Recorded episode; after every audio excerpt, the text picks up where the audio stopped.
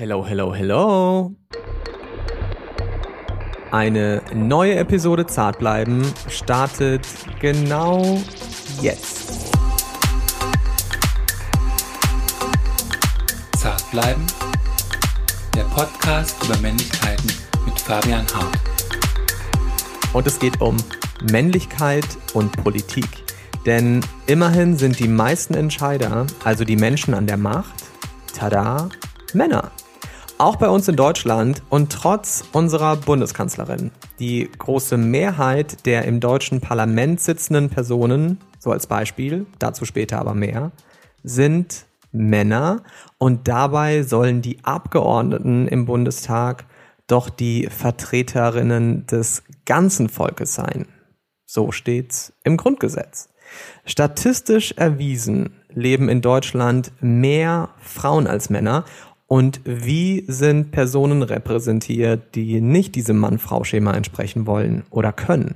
Nicht-binäre und intergeschlechtliche Menschen, queere Personen.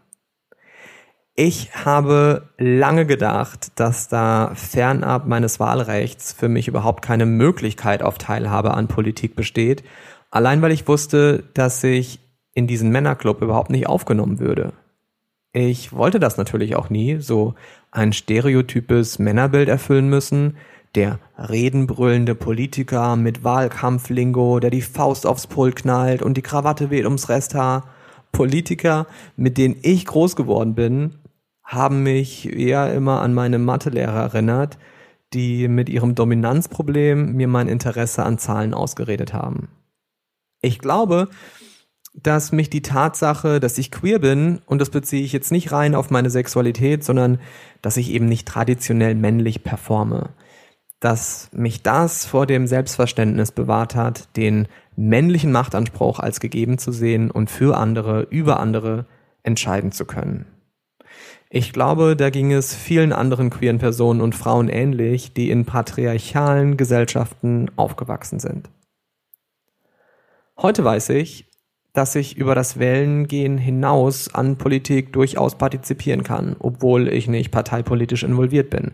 Schon allein dadurch, dass ich hier kritische Männlichkeit zur Sprache bringe und überhaupt niemand und nichts ist mehr unpolitisch. Noch nie zuvor haben Menschen mehr voneinander mitbekommen. Wir veröffentlichen uns selbst in Social Media, zeigen uns, aber eben auch damit, wie wir leben, wie wir denken, fühlen und handeln und andere behandeln. Und auch das Private ist politisch. Ein Satz, der seit den 1970er Jahren zu einem wichtigen Punkt der feministischen Bewegung wurde. Und weil Zartbleiben durchaus auch als pro-feministischer Beitrag äh, verstanden werden darf, soll dieser Satz in einer Folge, die Männlichkeit und Politik bespricht, natürlich nicht fehlen. Wer auch nicht fehlen darf, mein heutiger Gast. Sven Lehmann. Er ist Bundestagsabgeordneter der Grünen und Sprecher für Sozial- und Queerpolitik und war maßgeblich am Gesetzesentwurf zum Selbstbestimmungsgesetz beteiligt, das letzten Juni dem Bundestag vorgelegt wurde. Nicht nur deshalb wird er als Hoffnungsträger auch für 2021 betitelt, zum Beispiel vom Tagesspiegel. Ich folge Svens Arbeit schon lange und wir kennen uns so vom Liken und Teilen und haben auch so für Zartbleiben zusammengefunden. Im Gespräch werde ich ihn gleich auffordern, sich mit Männlichkeit in der Politik auseinanderzusetzen, mit der seiner Kollegen, aber vor allem auch mit seiner eigenen. Inwiefern muss er mitspielen, Teil dieses Männerbundes sein und inwiefern gefährdet er dieses Machtverhältnis durch seine politischen Schwerpunkte und seine Homosexualität? Im Gespräch werden auch zwei Begriffe genannt, auf die ich vorab kurz eingehen möchte. Cisgeschlechtlich oder cisgendered im Vergleich zu transgender. Ich will das nicht als woke Sprache abtun und deshalb kurz dazu. Cis bedeutet, dass du dich dem Geschlecht zugehörig fühlst, das dir bei der Geburt zugewiesen wurde, was bei der Mehrheit der Menschen der Fall ist. Also ich bin cis. Warum sagen wir das dann? Naja, nur weil etwas weiter verbreitet ist, ist es ja nicht zwangsläufig normaler als etwas, das weniger weit verbreitet ist. Und ähm, ja, von Transpersonen wird ja regelrecht erwartet, dass sie das Trans voransetzen. Und auch hier kurz zur Erklärung. Transgender ist, wenn du zum Beispiel ein Mann bist oder eine männlich gelesene Person, die bei der Geburt eben nicht als Junge wahrgenommen wurde. Okay, dann haben wir das auch. Und bevor wir jetzt starten, geht's aber wie immer erstmal in die Werbung. Und zwar zu Dr. Hauschka und Speaking of Politics. Rohstoffe von Dr. Hauschka stammen, wenn möglich, aus biologisch dynamischem Anbau, also aus anthroposophischer Landwirtschaft im Rhythmus der Natur. Doch diese sichert nicht allein die Qualität der Endprodukte, also die Pflege und Kosmetik selbst. Dahinter steht auch eine Unternehmenspolitik, eine Unternehmensphilosophie, die weiterreicht. Wenn möglich, erntet Dr. Hauschka Rohstoffe aus dem eigenen Heilpflanzengarten oder auf den Feldern des Demeter-Bauernhofs aus klimatischen Gründen aber werden diese auch zum Beispiel in Südamerika geerntet. Dort bezieht Dr. Hauschka unter anderem Jojoba oder in Indien. Dort wird Mangobutter gewonnen oder in Kenia Heimat der Macadamia-Nüsse. Dr. Hauschka wählt AnbaupartnerInnen natürlich danach aus, ob sie biologisch produzieren können. Und da Dr. Hauschka zum Stiftungsunternehmen Wala gehört, unterstützen sie auch den Aus- und Aufbau zur biologisch-dynamischen Anbauweise.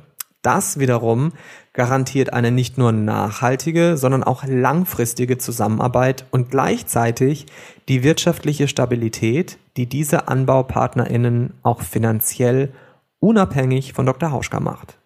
Zu konkreten Dr. Hauschka-Produkten mit Macadamianüssen kommen wir später. Das war's fürs Erste mit der Werbung. Und jetzt schalten wir zurück in die Show.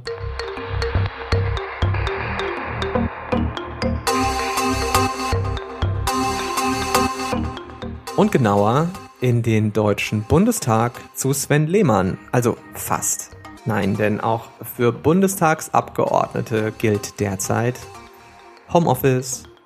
Sven, ich freue mich, dass du hier bist. Hallo. Hallo Fabian, ich freue mich auch riesig, dich zu hören.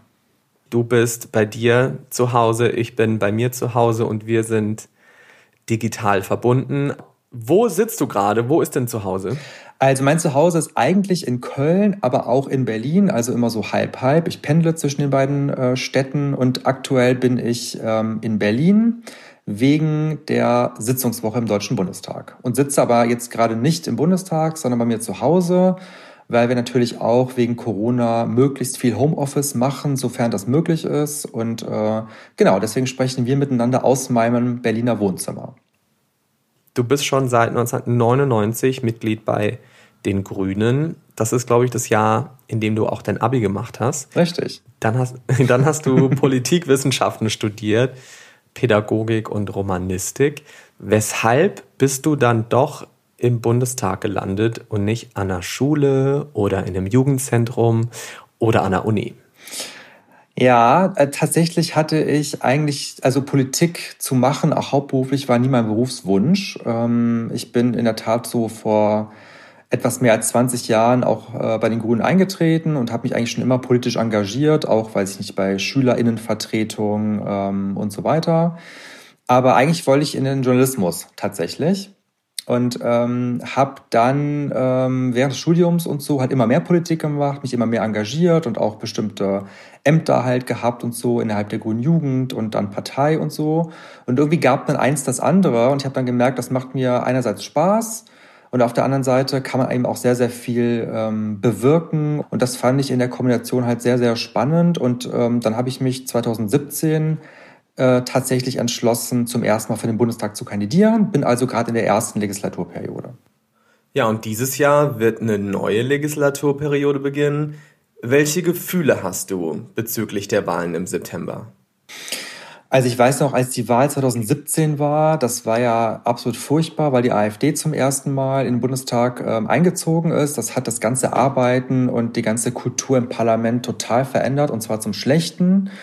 Ähm, wobei auch bestimmte Sachen auch, sage ich mal, sich ganz gut entwickelt haben. Zum Beispiel, dass halt wirklich dann im Kampf gegen faschistisches Gedankengut auch die demokratischen Parteien enger zusammengerückt sind. Und ähm, meine Empfindung für diese Wahl dieses Jahr ist natürlich eigentlich die Hoffnung, dass einerseits vielleicht gelingen kann, dass die dem Bundestag nicht mehr angehören Äh, aber vor allem, dass, sage ich mal, die Mehrheiten sich so verändern, dass auch ähm, diese großen Aufgaben dieses Jahrzehntes, nämlich Klimaschutz und globale Gerechtigkeit und auch Kampf um Menschenrechte und vielfältige Gesellschaften, ähm, dass wir da progressivere Mehrheiten ähm, bekommen. Guck mal, zack, die ersten paar Minuten und wir sind direkt bei der AfD gelandet. Du hast es gerade schon gesagt, das war ja wirklich auch eine schreckliche Zeit. Also Trump wurde gewählt in den USA. Genau. Die AfD kam in den Bundestag zum ersten Mal. War das für dich eine Art Motivation auch im Sinne von, jetzt bin ich erst recht richtig hier? Oder hat dich das gelähmt, weil dir das vielleicht auch Angst gemacht hat?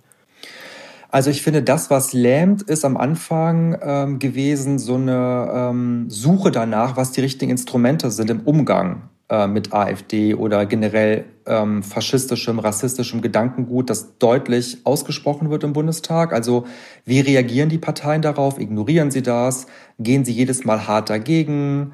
Persönlich motiviert mich das total, weil, ich meine, da gibt es ja auch Studien zu ohne Ende, dass es schon immer in der deutschen Gesellschaft, wie auch in vielen, vielen Gesellschaften, einen bestimmten Prozentsatz an rassistischem, rechtsextremem Gedankengut auch gibt. Und das hat sich jetzt halt eben gebündelt bei der Wahl und äh, geht vor allem auf die AfD drauf. Aber das heißt ja nicht, dass sozusagen das neu ist und das war halt schon immer da. Und was mich aber wirklich sehr motiviert, ist ähm, deutlich zu machen, also nicht nur in meiner Partei, sondern eben auch mit der Zivilgesellschaft und anderen Parteien, dass die keinen Raum bekommen dürfen. Es gab ja eine lange Debatte darüber, ob man mit Nazis und Rechtsextremen und so weiter auch nicht sprechen müsste. Ja, also man muss die ernst nehmen, man muss die WählerInnen ernst nehmen und und und. Und ich habe da persönlich eine sehr, sehr klare Haltung zu, dass man selbstverständlich natürlich mit Menschen äh, sprechen muss und andere Meinungen selbstverständlich aushalten muss. Aber dass äh, der Diskurs, den die AfD krass nach rechts verschoben hat, dass man da äh, keine weitere Rechtsverschiebung zulassen darf. Es ist eh schon viel zu sehr nach rechts gerückt. Also wenn ich mir die ganze Asylpolitik anschaue, das ist ja grauenhaft in Europa. Und ähm, da habe ich eine, persönlich eine sehr, sehr klare Haltung und das motiviert mich total, diese Aussicht darauf, dass wir auch vielleicht wieder andere Mehrheiten bekommen, die das wieder ein Stück weit ähm, auch zurückkämpfen, ähm, was die AfD an Diskursverschiebung leider erreicht hat. Tut es manchmal weh, wenn du da sitzt im Bundestag und du musst diesen Menschen zuhören? Das tut weh, das tut uns allen weh. Ähm, das halten wir irgendwie aus manchmal. Manchmal entschließen wir uns aber auch dazu, laut wirklich dagegen zu halten, Zwischenrufe zu machen, äh, dann auch darauf natürlich zu reagieren. Weil ich finde, wir reden ja immer noch hier vom Parlament der Bundesrepublik Deutschland, also sozusagen die Vertretung der BürgerInnen. Und da dürfen auch bestimmte Meinungen nicht unwidersprochen bleiben, wie sie zum Beispiel von der AfD ausgesprochen äh, werden, die von, weiß ich nicht, irgendwie Messermännern und Burka-Mädchen sprechen äh, und, und so weiter. Deswegen ist es immer ein schmaler Grad zwischen dem nicht zu viel Raum geben, aber dann auch, wenn es notwendig ist, auch klare Kante ähm, zu zeigen. Also wir waren ja über Jahre nur damit beschäftigt, diesen ganzen Hass gegenüber Menschen, die auf der Flucht sind, gegenüber Musliminnen, gegenüber Frauen, gegenüber queeren Menschen äh, uns anzuhören, darauf zu reagieren und damit sozusagen uns nur um diesen Diskurs zu drehen. Und ich glaube, da haben wir einfach, ähm, und da haben auch, glaube ich, tatsächlich auch Medien, aber auch wir PolitikerInnen, dem auch deutlich zu viel Raum gegeben. Und damit ignoriert. Und gleichzeitig, äh, und gleichzeitig wurden, sorry, dass ich unterbreche, mhm. aber gleichzeitig wurden ja auch die Menschen, um die es tatsächlich ging, wurden ja nicht eingeladen. Geflüchtete hat man viel zu selten in solchen Panels gesehen. Genau, also ich meine, es ist wie immer im Leben halt natürlich nicht schwarz-weiß. Es gibt auch gute Beispiele, ne, auch gute Beiträge und gutes Empowerment und ähm, sage ich mal, Klar. Menschen, die auf der Flucht waren zum Beispiel, die selbst ihre Geschichte erzählen konnten. Aber im Großen und Ganzen der politische Diskurs, was passieren muss, ist geführt worden von ähm, meistens weißen, heterosexuellen, cisgeschlechtlichen Menschen, aber vor allem auch Männern und dann mit einem sehr herablassenden, äh, herabwürdigenden Blick auf äh, diese Menschen. Und äh, da, gleichzeitig sind halt eben genau die Menschen, um die es geht, unsichtbar gemacht worden, aber auch die, die in der Gesellschaft solidarisch agieren. Also die, die Nachbarschaftshilfen äh, oder die, die äh, sozusagen, ähm, weiß nicht, irgendwie Geflüchtete bei sich aufgenommen haben und und und. Deren Geschichten wurden auch viel zu wenig erzählt und die wurden auch viel zu wenig gehört. Ich habe mir die Abgeordneten angesehen. Nicht alle 709 sind es, glaube ich, aber mhm. einige. Und vor allem habe ich mir mal den Frauenanteil angesehen, weil die Politik wird von Männern gemacht. Die sind in der Mehrzahl und tatsächlich ist der Frauenanteil 31,3 Prozent im Deutschen Bundestag. Schlimm, ne? Und mh, ich habe wirklich mal eben ausgerechnet, wie ist eigentlich die Prozentzahl aufgeteilt bei den einzelnen Parteien. Mhm. Ja, die AfD hat 11 Prozent. das ist so, so traurig irgendwie und gleichzeitig wieder so zynisch, banal, lustig, ja. und so erwartbar. Ja. Also, wow, wie überraschend, die AfD mit 11 Prozent und Bündnis 90, die Grünen, ihr habt einen Frauenanteil von 55 Prozent, nämlich 39 Frauen und 28 Männer. Genau, wir bilden sozusagen also nicht nur in dieser Frage, glaube ich, so ein bisschen die Pole. Ein Bein unserer Gründungsgeschichte steht ja klar in der feministischen Frauenbewegung und Queerbewegung klar. der 70er.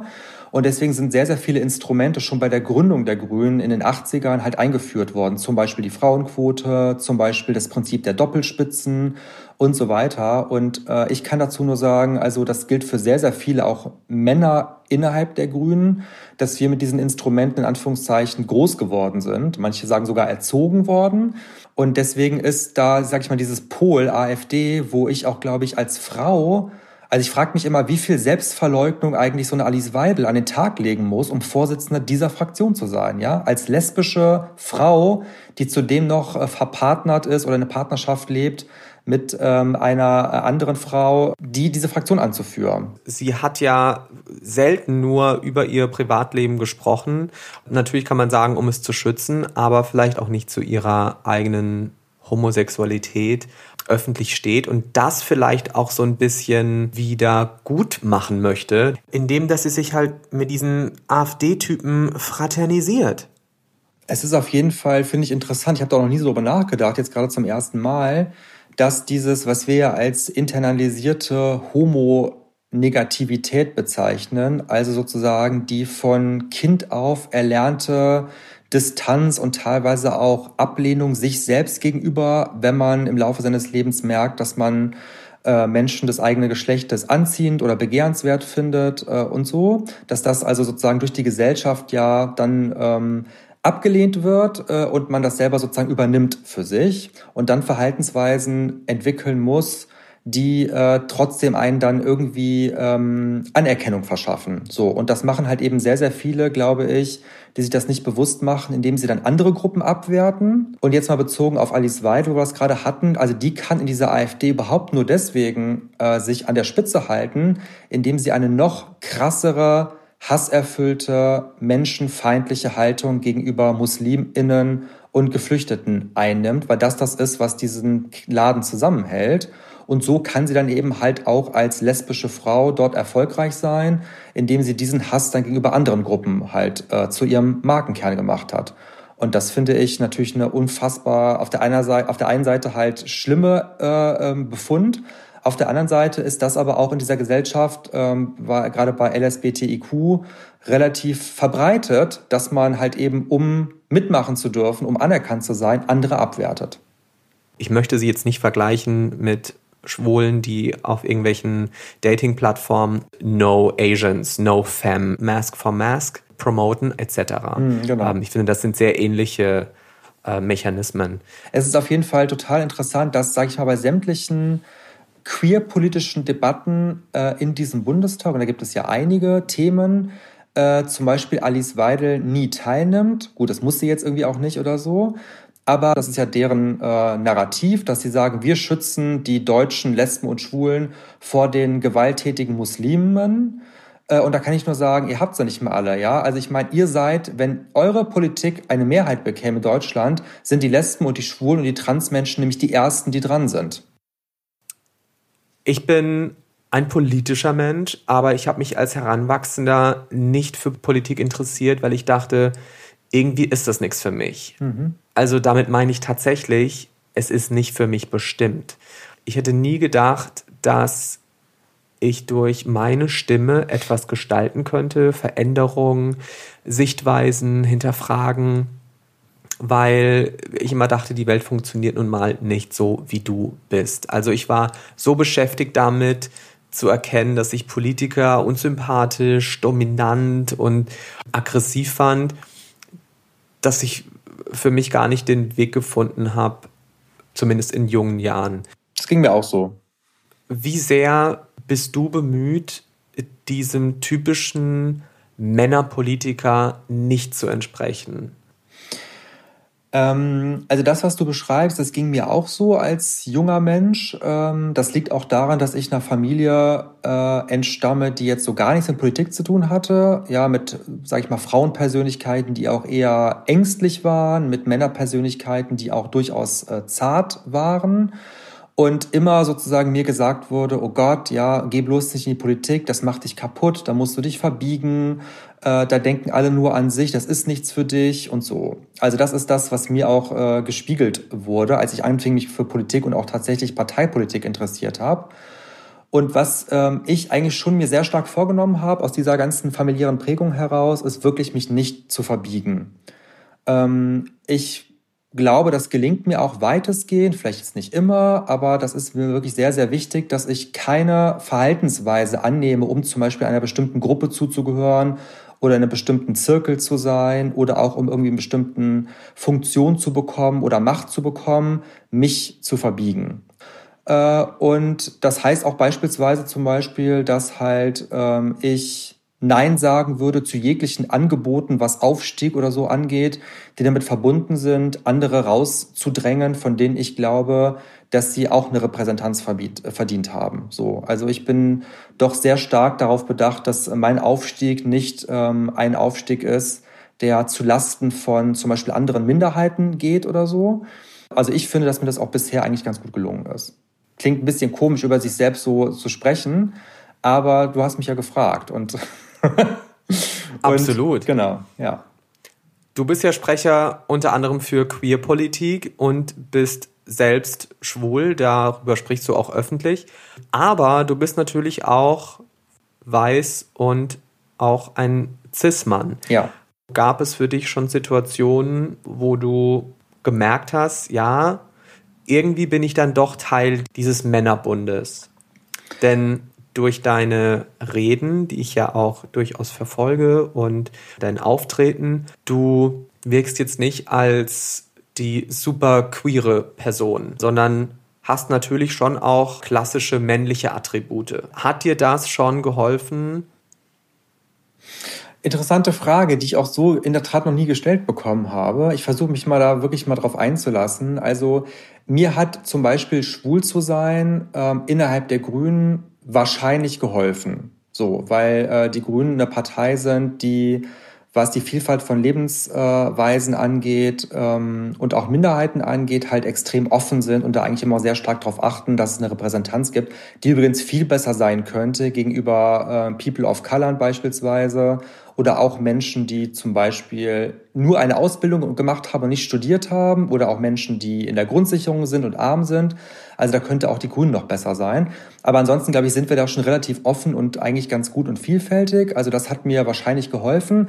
Das liegt aber zum Beispiel auch an den Frauen. Also ich sage das immer auch sehr klar, dass die gesamte queere Bewegung der 70er und später aber auch die Repräsentanz in den Parteien äh, von queeren Personen nur auch durch die starke Repräsentanz von Frauen überhaupt diese Wirkmacht äh, entfalten konnte. Also die Grünen haben auch sehr, sehr viele ähm, cisgeschlechtliche, weiße, ähm, heterosexuelle Männer, die das Thema vielleicht nicht so wichtig finden. So. Äh, ob mir das geholfen hat, dass ich vielleicht jetzt nicht, du hast jetzt gesagt, ich komme nicht so rüber wie der super Schwule, so, oder die Tunte, ich weiß gar nicht, was deine Formulierung gerade eben nochmal war.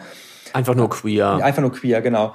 Das kann ich, das weiß ich ehrlich gesagt nicht. Vielleicht, ähm, aber das ist von mir keine bewusste Entscheidung, ähm, sozusagen irgendwie straight zu acten oder so, sondern ich bin halt wie ich bin. Es kann aber sein, dass sozusagen in so einem Instrumentenkoffer, den man ja irgendwie dabei hat, das habe ich zumindest in meiner Therapie mal gelernt, dass man irgendwie so verschiedene Instrumente und die auch Teile seiner Persönlichkeit sind, äh, haben, dass ich im Bundestag vielleicht andere Instrumente ziehe, als zum Beispiel irgendwie in einem queeren Kontext äh, in einer, auf, der, äh, auf einem queeren Straßenfest oder beim CSD. So. Zumindest hast du aber nicht das Gefühl, dass du dich justierst in deiner Männlichkeit, wenn du über deine Anliegen sprichst. Nein, überhaupt nicht. Nein, also ich, ich entscheide das, wie gesagt, nicht bewusst und ich nehme mir auch nicht vor, oh Gott, du darfst jetzt, du gehst jetzt in den Bundestag, äh, du darfst jetzt, weiß ich nicht, die und die Verhaltensweise nicht äh, zeigen. Also das ist definitiv äh, nicht so, sondern es ist vielleicht dann einfach angepasst an diese Sphäre des Parlamentarismus und der Politik. Also zum Beispiel bin ich natürlich im Gespräch mit äh, FreundInnen, äh, oder Menschen, die mir sehr nah sind, auch wenn wir unterschiedlicher Meinung sind, sehr viel ähm, verständnisvoller und ähm, anerkennender und auch mich entschuldigender, wenn ich zum Beispiel mal jemandem auf die Füße getreten bin, als ich das in, einem, in einer Ausschusssitzung bin, zum Beispiel, ja. Also in einer Ausschusssitzung im Deutschen Bundestag oder im Parlament, da geht es ja auch manchmal hart zu, ja, in Wortwahl und Ton und Vorwürfen und so. Und das ist dann ein Instrument, was ich aber auch bewusst ziehe, weil ich weiß, dass zum Beispiel im Kontext einer Debatte mit der AfD oder sagen wir auch mal mit der CDU-CSU äh, zarte Zwischentöne wahrscheinlich platt gemacht werden, ja, und nicht gehört werden. Was ein bisschen traurig ist, weil eigentlich sollte der Bundestag ja auch menschlicher werden. Das ist in der Tat wahrscheinlich eine, ja, eine gute Beobachtung von dir. Ähm, aber aktuell bin ich vielleicht da jetzt noch nicht so, dass ich das versuche alleine durchzusetzen oder so. Glaubst du also, man, ja, absolut. Glaubst du also, man darf im Bundestag nicht zart sein? Also, ich glaube, dass man im Bundestag natürlich zart sein darf. Das ist vielleicht aber dann verbunden, diese Entscheidung damit, vielleicht etwas unsichtbarer zu werden, als die, die wirklich laut sind. Ich finde das immer ganz interessant, weil der Bundestag ist ja tatsächlich ein Ort, der eigentlich auch kollegial miteinander ist. Also auch wenn da unterschiedliche Parteien sind, ist man trotzdem irgendwie auch kollegial. Aber trotzdem auf der Bühne, also wenn die Kameras an sind, dann ist es halt eben eine Wortschlachten und Wortgefechte und äh, Vorwurf, Regierung gegen Opposition und so weiter. Da gibt es ja durchaus auch sehr emotionsgeladene Unterhaltungen und Diskussionen. Und das ist also ja auch gut. Das ist ja auch gut. Laut, also, genau. Ja, aber es ist, es ist sehr stark geprägt von einer Wut oder auch Aggression. Das sind so die dominierenden Emotionen, die man da sehen, hören und lesen kann. Aber eine Träne fließt sehr selten, oder? Genau, und das ist total interessant, weil das wollen ja, die Leute wollen ja auch, also let's face it, die Leute wollen auch eine Show. Ja, die wollen auch den leidenschaftlichen Streit, das Widerwort, die Emotionen, äh, die Wut über bestimmte Verhältnisse und so weiter. Ähm, nur. Aber wenn, die Schwäche nicht. Genau, und wenn dann eine Schwäche gezeigt wird, die Situation gibt es tatsächlich selten, meistens bei hochethischen Debatten wie Sterbehilfe oder Organspende, weil dann auch persönliche Geschichten oft erzählt werden dann finden das alle irgendwie gut und atmen auch, das, das merkt man dann. Alle atmen so durch, weil sie merken, oh, da sind ja Menschen, da stehen ja auch Menschen. Da steht nicht nur die politische Maschine, die irgendwie tolle Reden hält und rhetorisch brillant und geschult ist, sondern da stehen Menschen mit ihrer Verletzlichkeit, mit ihren Verlusten von nahen Angehörigen. Wäre es aber nicht schön, wenn man auch andere Emotionen kultiviert im Bundestag? Du sagst, es geht ja oftmals auch um eine Show, um auch das Durchbringen der Agenda, der eigenen Agenda oder äh, der Agenda der Partei.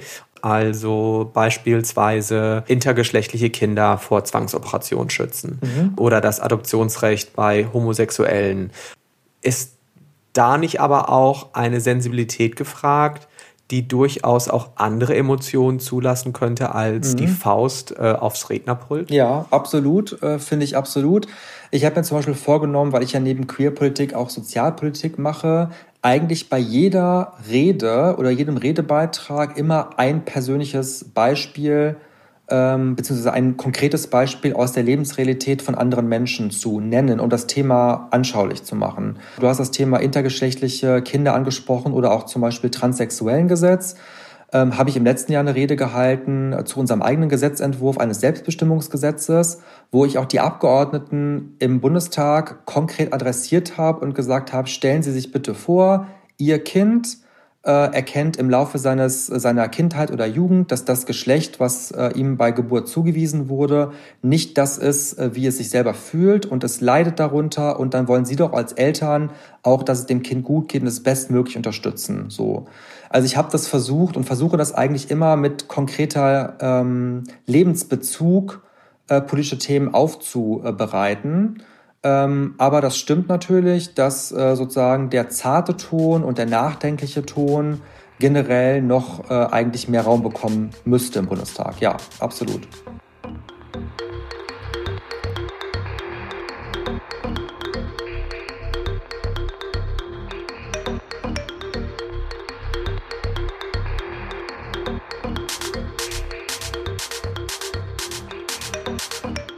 Du hast gerade das Selbstbestimmungsgesetz angesprochen und ich habe ja über Instagram auch meine Follower gefragt, ob sie dir gerne eine Frage stellen wollen würden. Und da haben einige zartbleibende Zuhörende tatsächlich auch Fragen gestellt. Mhm. Unter anderem Marius. Und es gibt hierzu auch tatsächlich eine Sprachricht, eine Sprachnachricht. Darf ich dir die mal vorspielen? Sehr gerne, ich freue mich. Hi, hier ist Marius und ich wollte fragen, wie es mit dem Gesetzentwurf zum Selbstbestimmungsgesetz aussieht. Also ob er noch Chancen hat, verwirklicht zu werden oder ob der Wahlkampf dafür sorgen wird, dass das Vorhaben scheitert. Ja, danke erstmal für die Frage. Äh, die beschäftigt mich auch tatsächlich täglich. Also ich sage das nochmal vielleicht für diejenigen, die das äh, nicht wissen, dass das Selbstbestimmungsgesetz ein Gesetzentwurf ist, den ich letztes Jahr in den Bundestag eingebracht ähm, habe, wo es darum geht, das Transsexuellengesetz abzulösen und tatsächlich die Frage von Änderung des Geschlechtseintrages äh, allein vom persönlichen Geschlechtsempfinden abhängig zu machen und nicht mehr von Zwangsgutachten.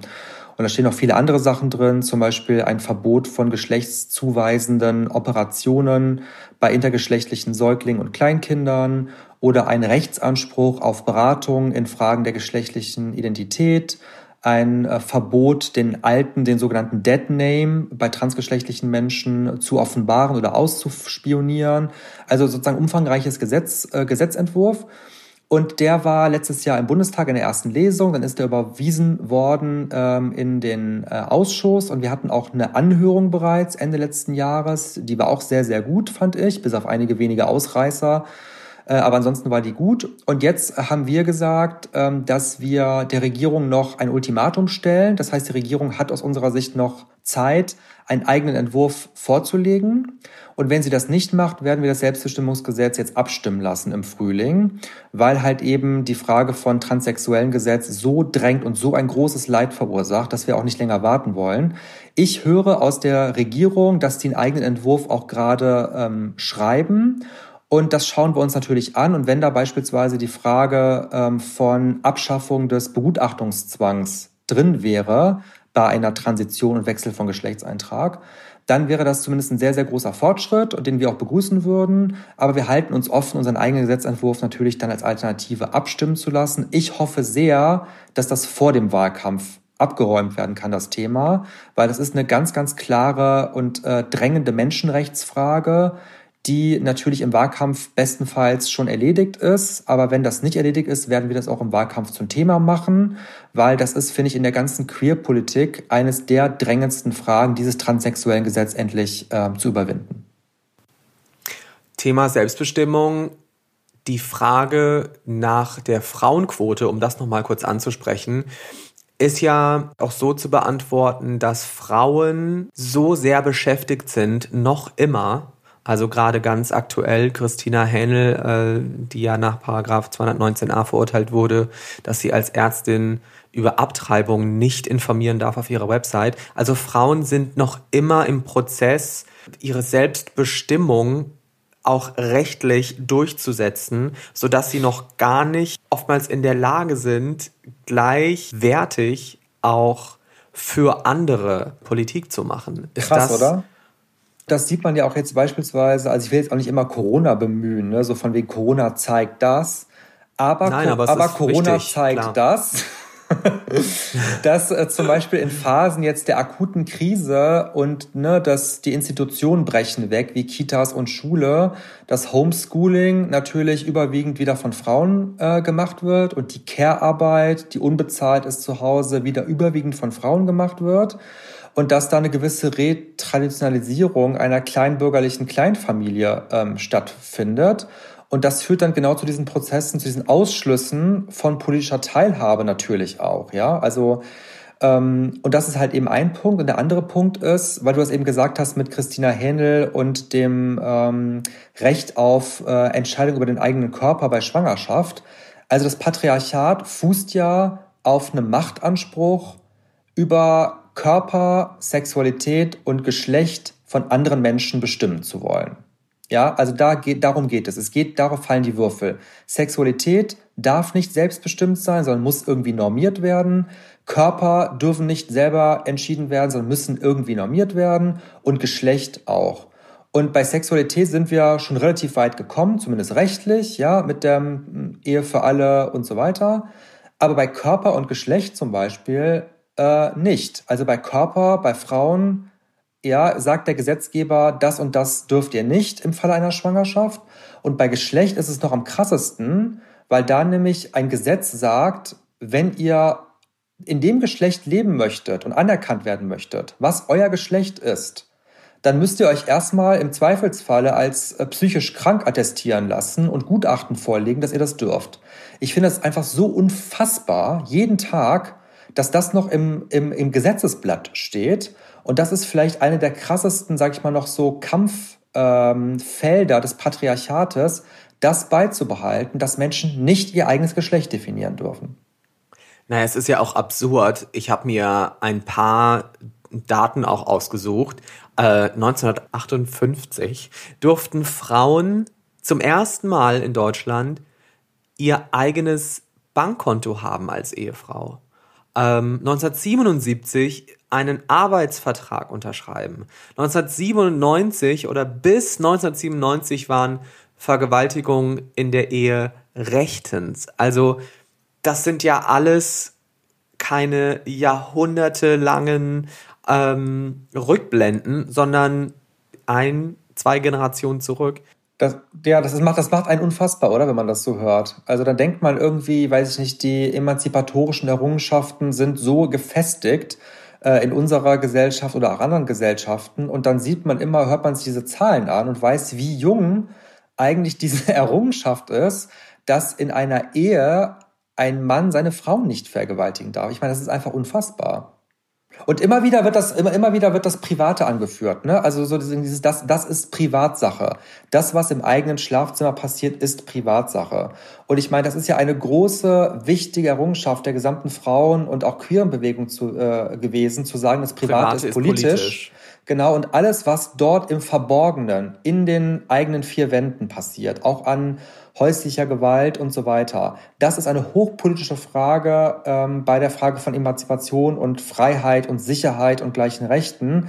Also es gibt keine Privat, es gibt kein Privatleben. Ja, es hat Alice Schwarzer beispielsweise, die man ja sehr kritisch sehen äh, muss. Aber in den Frühwerken in den 70ern immer ganz klar gesagt, es gibt kein Privatleben. Alles ist ein Ort, wo Patriarchat und damit eben Macht ausgeübt wird. Und deswegen muss da auch der Scheinwerfer draufgelegt werden. Es haben sich ja in den letzten Jahren teilweise radikale Männergruppen gebildet, die gegen diese zwar langsame, aber dennoch unnachgiebige Annäherung der Geschlechter vorgehen. Und die geht ja in den meisten Fällen von Frauen aus. Also als Beispiel Incels. Involuntary Celibates, also Männer, die sagen, äh, dass ich keinen Sex habe, dass ich in einem Zölibat lebe, liegt daran, dass Frauen mir Sexualität verweigern. Ja. Ähm, und da wird dann genau. die Frau, die Schuld bei Frauen gesucht und nicht zum Beispiel bei den Typen selber, dass sie sich mal fragen, warum das so ist. Ne?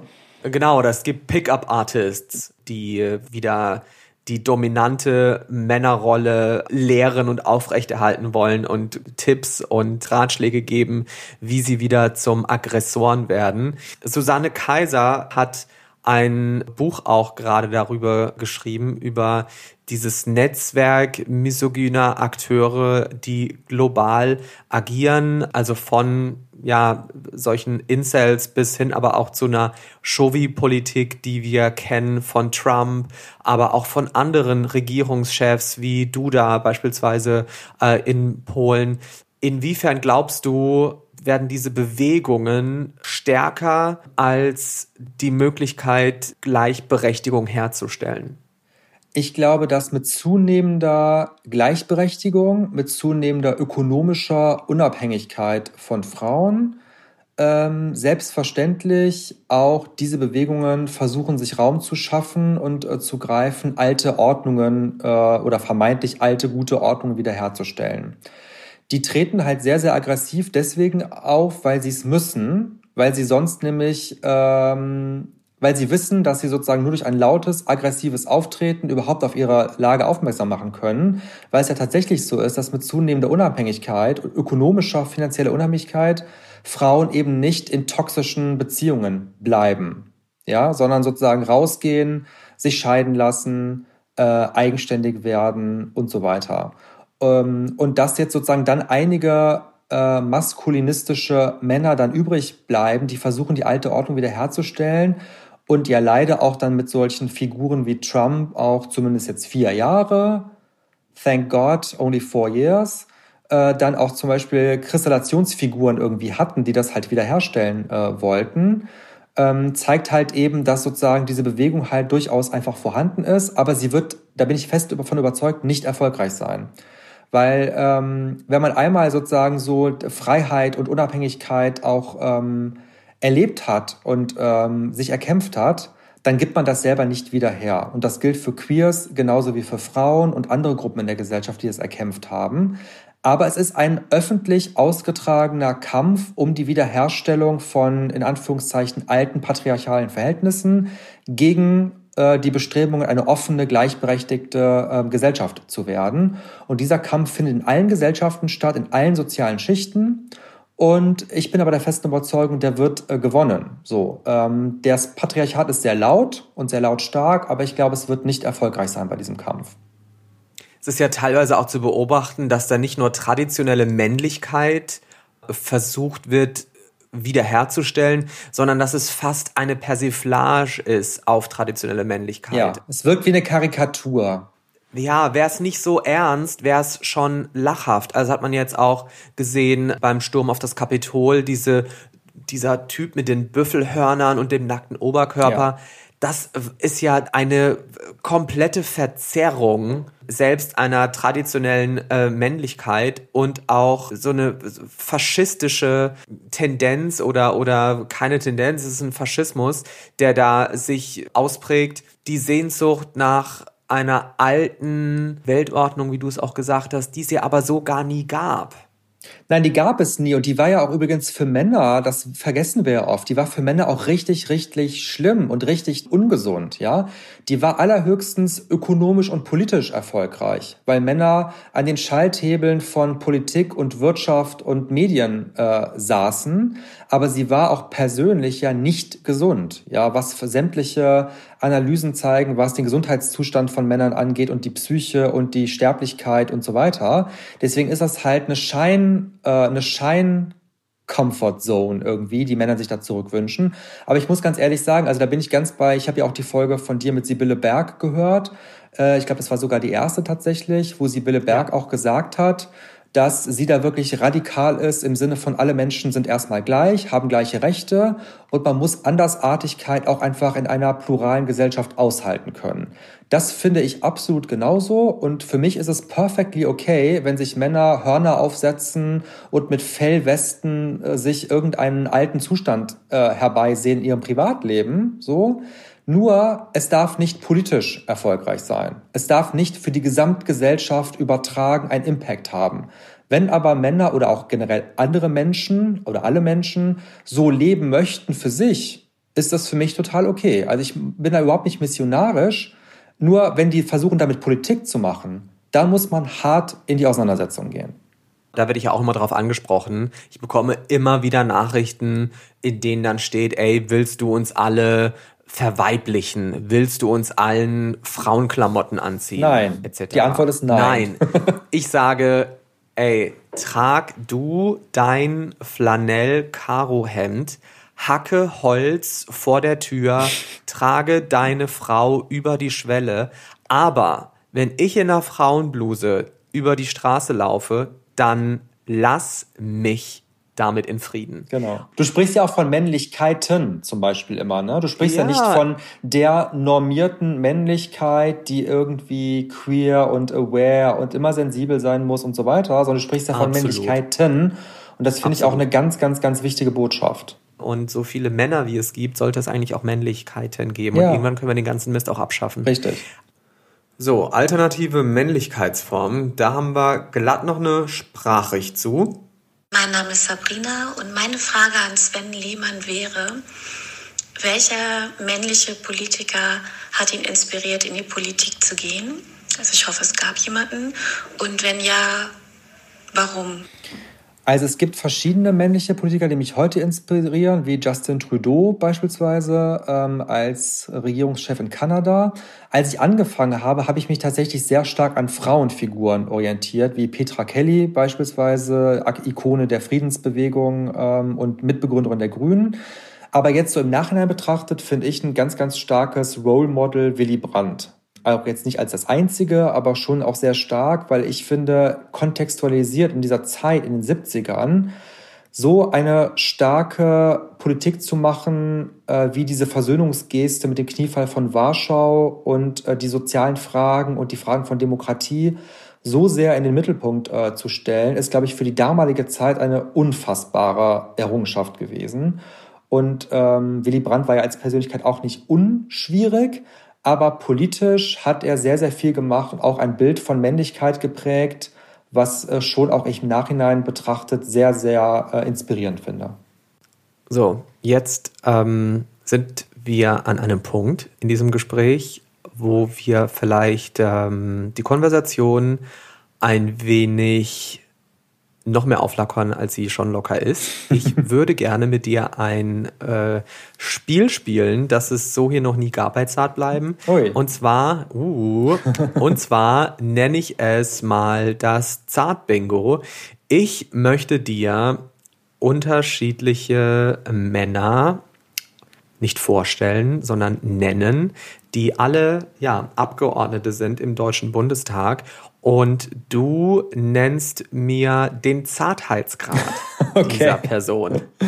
Ohne Also, Kollegenshaming, ohne Kollegenshaming.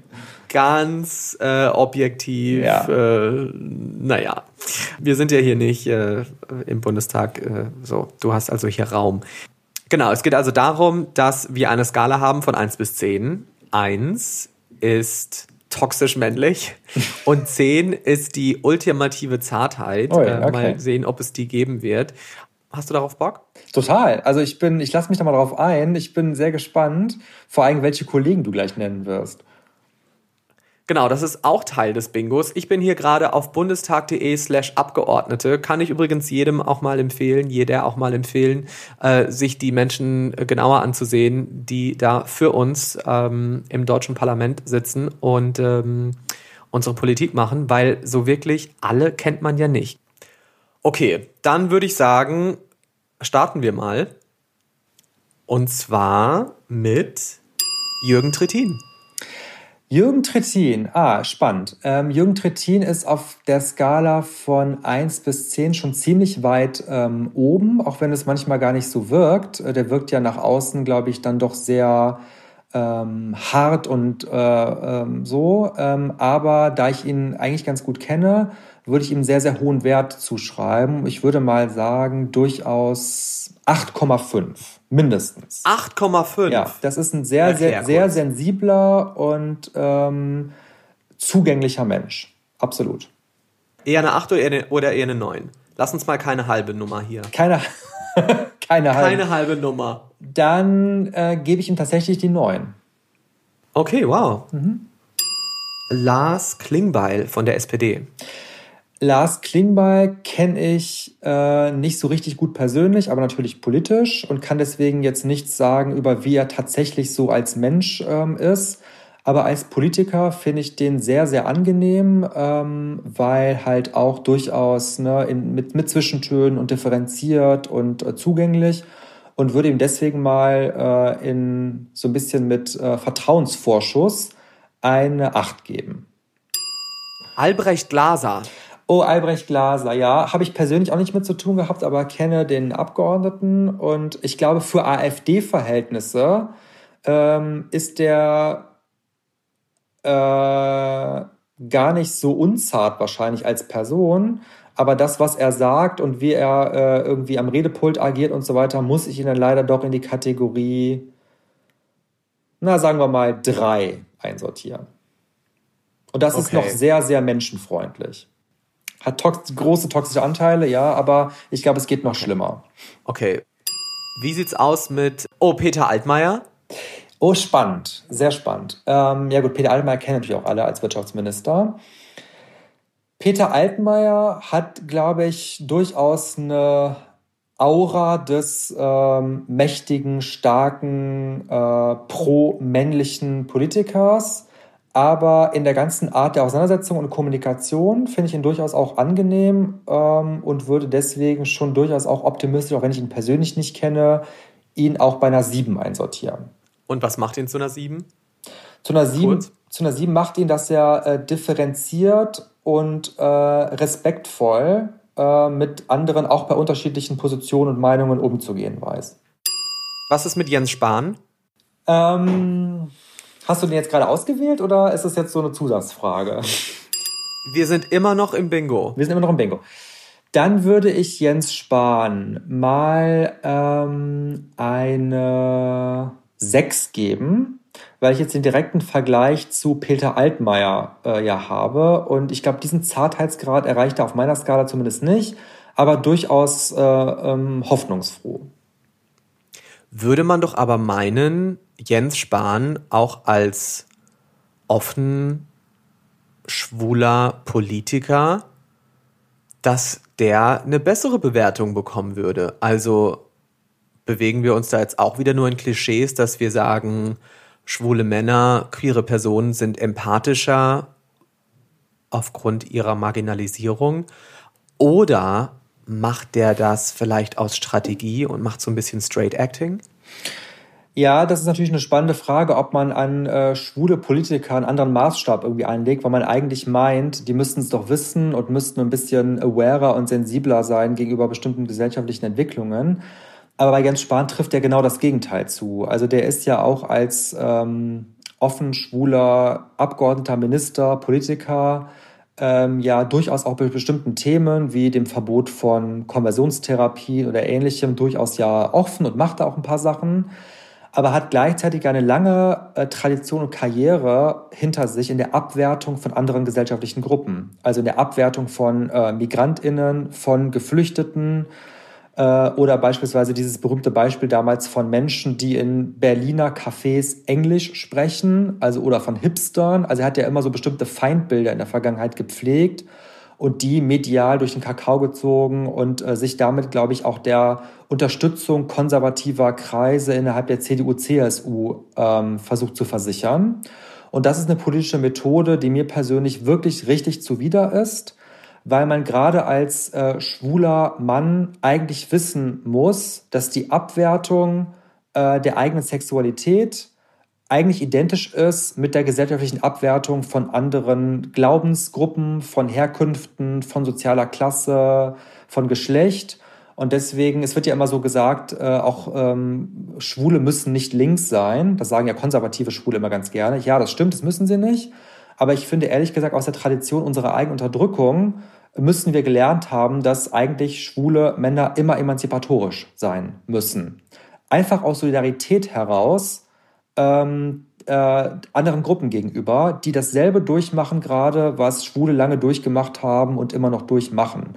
Und deswegen kann ich das auch ein Stück weit Jens äh, Spahn nicht so richtig ähm, verzeihen, dass er auf dem Weg des eigenen Emporkommens sich der Abwertung anderer gesellschaftlicher Gruppen bedient hat. Und das finde ich ein riesengroßes Problem.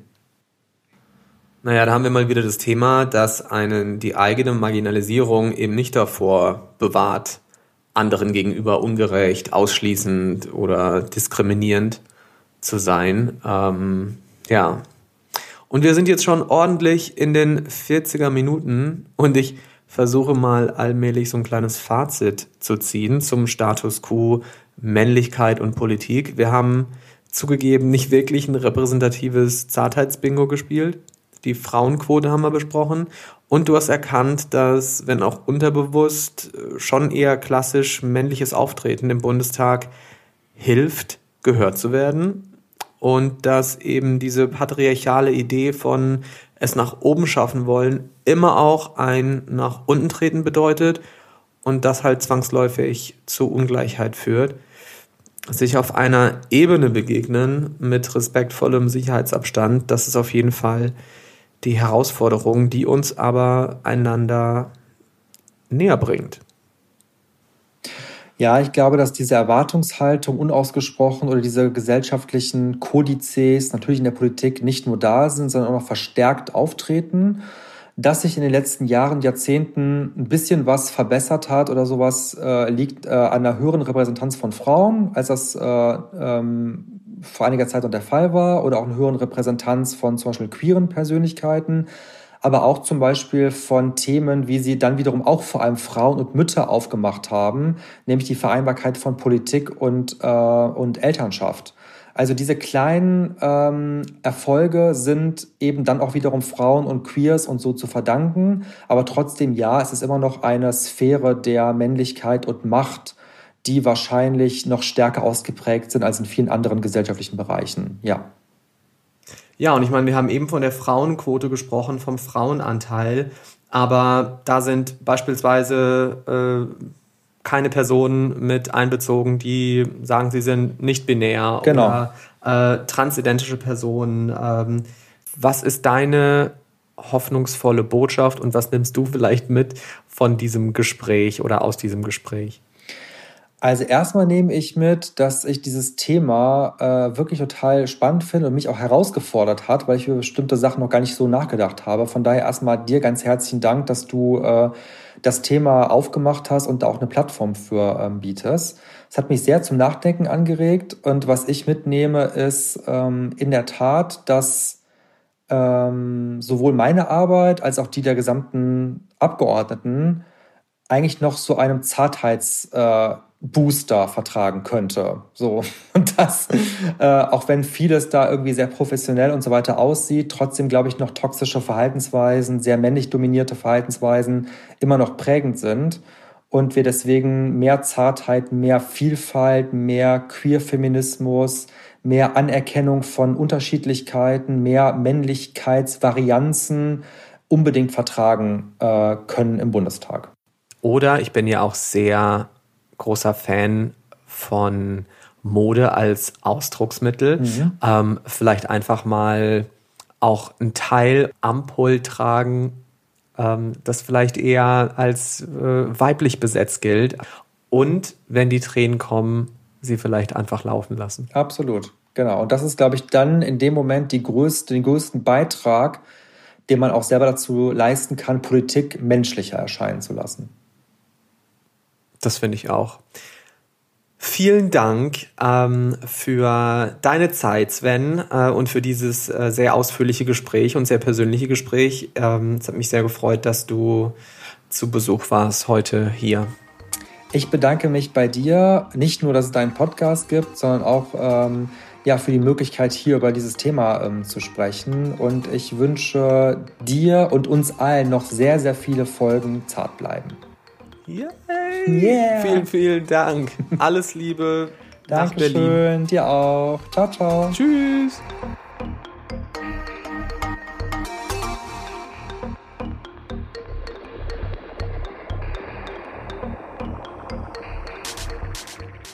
Das war Sven Lehmann und yes, manchmal kam sie bisschen durch, die Politiker-Rhetorik, bloß keine Pause nach einem Satzende und mit der Stimme runter, sondern immer schön weiter und die Redezeit auskosten, ohne unterbrochen zu werden.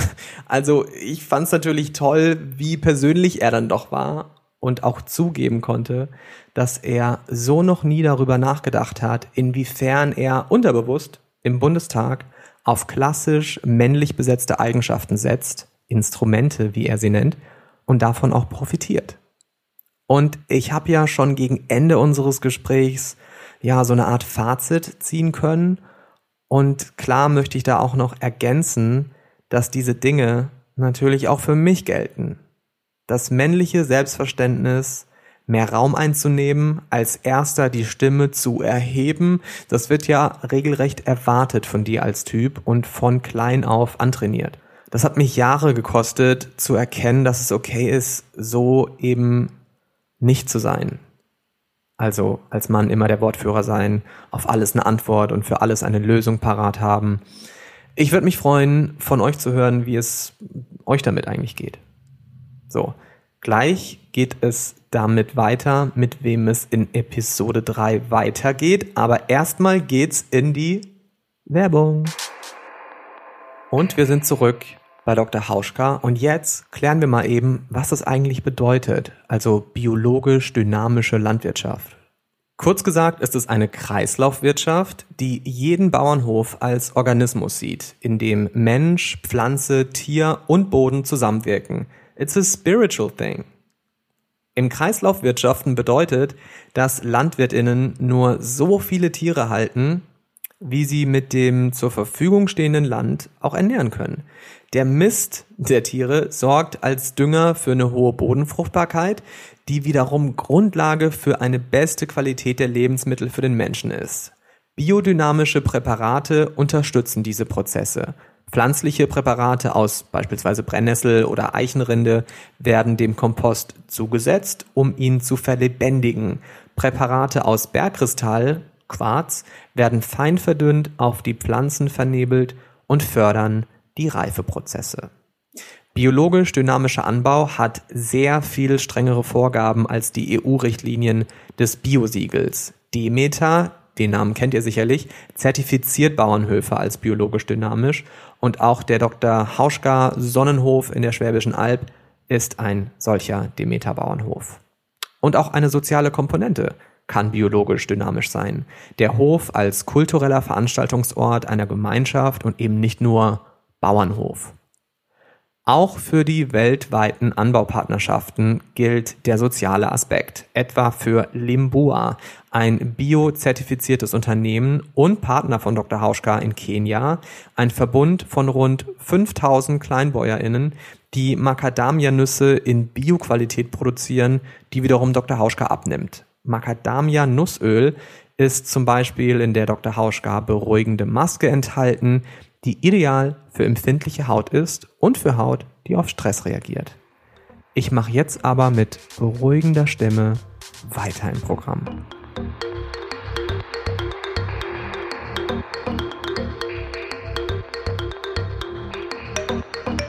Ich möchte euch natürlich noch verraten, wer in der nächsten Sendung zu Besuch ist und ich spoiler nicht zu viel, wenn ich sage, dass es nicht minder politisch zugehen wird. Barbie Breakout kommt ins Zart Studio. TV-Gesicht und Autorin und eine der wichtigsten Stimmen der deutschen LGBTQI-Plus-Community. Und das nicht nur, weil sie, glaube ich, mittlerweile drei eigene Podcasts moderiert. Miss Breakout ist eine Kunstfigur mit Bildungsauftrag und Make-up trägt sie auch auf. Als Visagistin an Celebrities und als Drag Artist an sich selbst. Ihre Lippen sind aber in erster Linie nicht für Lip-Syncs, also Playback-Auftritte gemacht. Sie nutzt sie auch, um über HIV und AIDS aufzuklären und zu entstigmatisieren.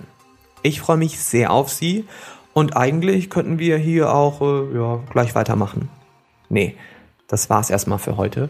Alles zu seiner Zeit und alles zu dieser Sendung findet ihr in den Show Notes, etwa bei Spotify und Apple Podcasts, wenn ihr im Menü der Folge nach unten scrollt. Da findet ihr Links zu sämtlichen Social-Media-Profilen und in den digitalen Bundestag zu Sven Lehmann und anderen Bundestagsabgeordneten für euer ganz persönliches Zartheitsbingo.